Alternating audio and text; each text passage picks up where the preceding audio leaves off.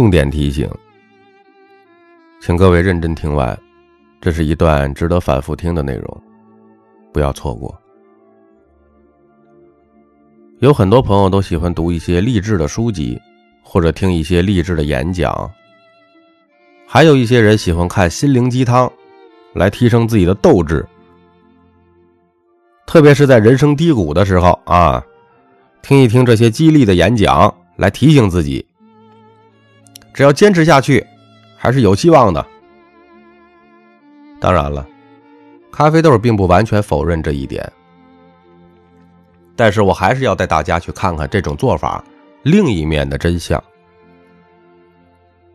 我曾经去听过一个课程，属于激励类型的。去之前并不知道是这个类型的课，去了之后才知道的。啊，在课程上，一个助教老师问我，他说：“你在事业上如果遇到了挫折，你怎么激励自己？”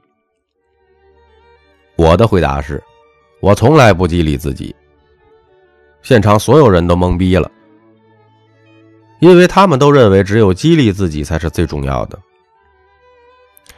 老师问我为什么不激励自己啊？我说，我遇到挫折和问题的时候，我就会马上想，我有多少个方法来解决这个问题。我实在是没有时间去激励自己。那么，你的感受和解决问题哪个更重要呢？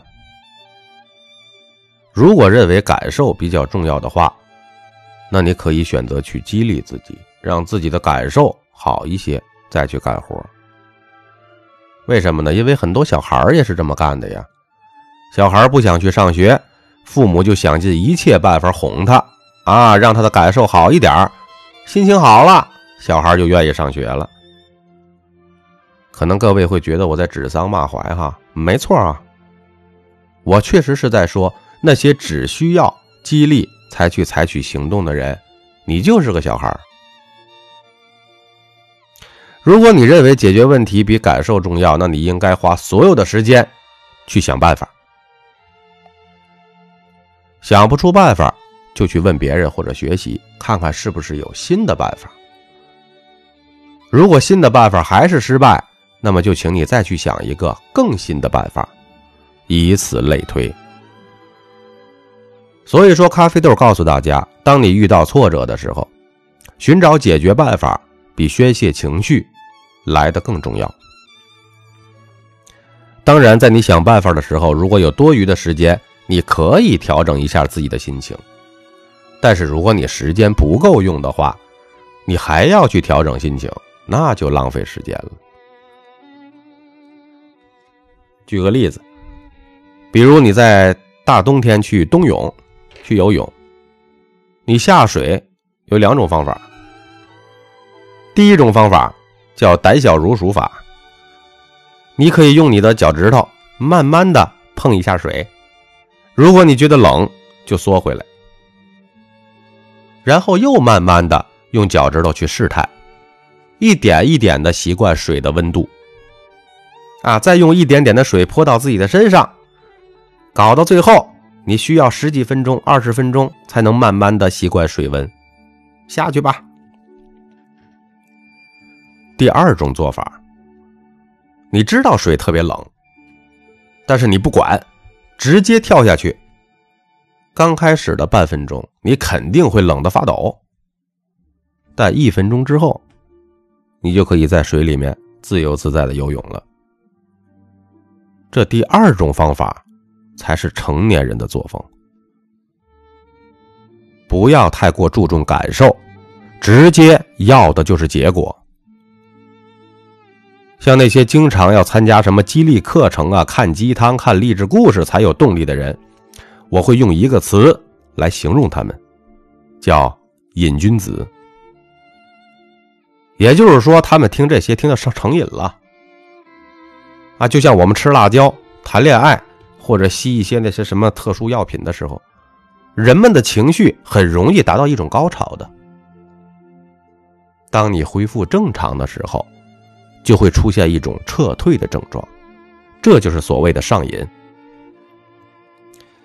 比如说，你在家里边举行了一个很大的 party，到了晚上，所有的客人全部走光了，当人去楼空的时候，你就会莫名的感觉到一种空虚。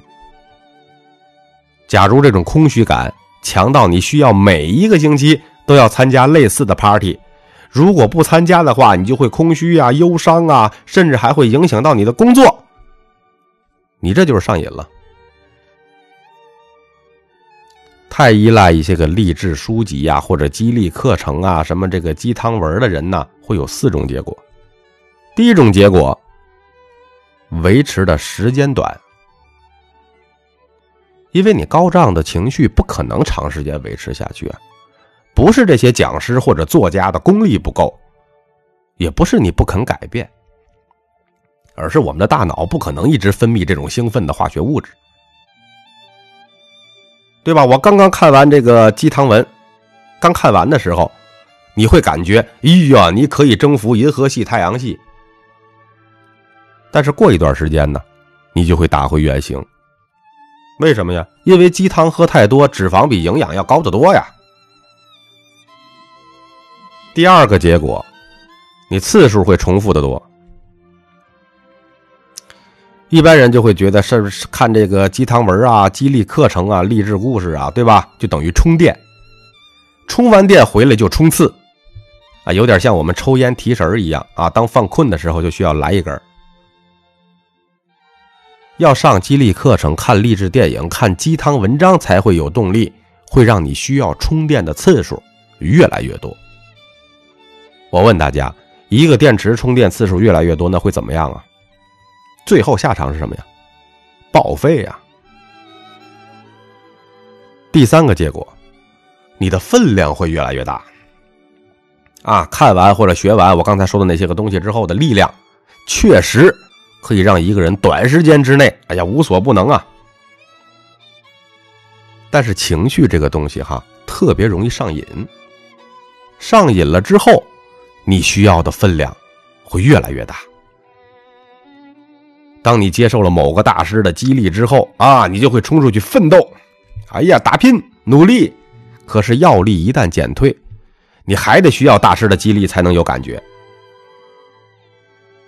等后面次数多了，你就需要更大的激励才能有感觉了。当同一位大师啊，这个给你了激励了很多次之后，你已经很难感觉到第一次的那种震撼了。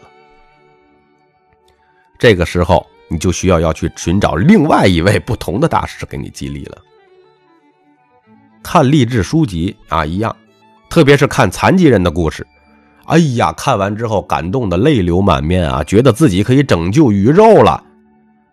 但问题是什么呢？也许第一个激励到你的是一个没有双手的人，等到第二次，你可能需要再看一个没有双手和双脚的人，才能够激励的动你。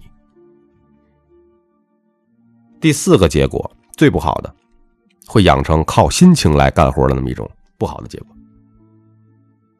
长期靠激励，会养成一种习惯，就是你心情好的时候才会好好干活，心情不好的时候做的乱七八糟，或者干脆不做。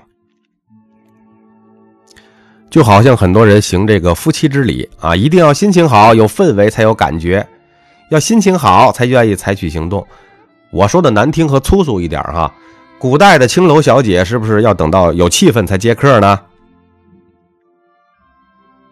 如果你想成功，是不是要等到你的心情和感受都达到了巅峰，你才去做你该做的事儿呢？如果各位你真的想达到人生的目标，你就应该向青楼的小姐学习，就算是心情不好，你也得做。咖啡豆想告诉大家的是什么呢？高手做事儿，从来不看自己心情好不好，感受好不好。这也是咖啡豆的这个思想和那些个成功学的思想的一些个区别。咖啡豆的一些思想和内容是比较现实的一派，成功学主要就是激励，而咖啡豆更注重手段和方法。成功学会教你勇敢，会毫无根据的。把你的梦想放大十倍，他会告诉你，只要你敢想、敢做，下定决心一定要，你就能成功。可是你要明白啊，你敢想是一回事啊，你能不能做到，那又是另外一回事啊。西楚霸王项羽，难道不比任何一位成功学老师厉害吗？也敢想，也敢做，最后呢，挂了。所以说啊，一些崇尚什么这个励志文章啊、励志鸡汤的这些朋友们哈，啊，认为这个一切要从心态上面改。这大家可以想一下哈，市场外面社会上有些骗子能骗到人，难道是因为心态好吗？咖啡豆认为，任何的成功都是来自于方法上的改变，不断的改变方法，直到达到你想要的结果，这才是成功。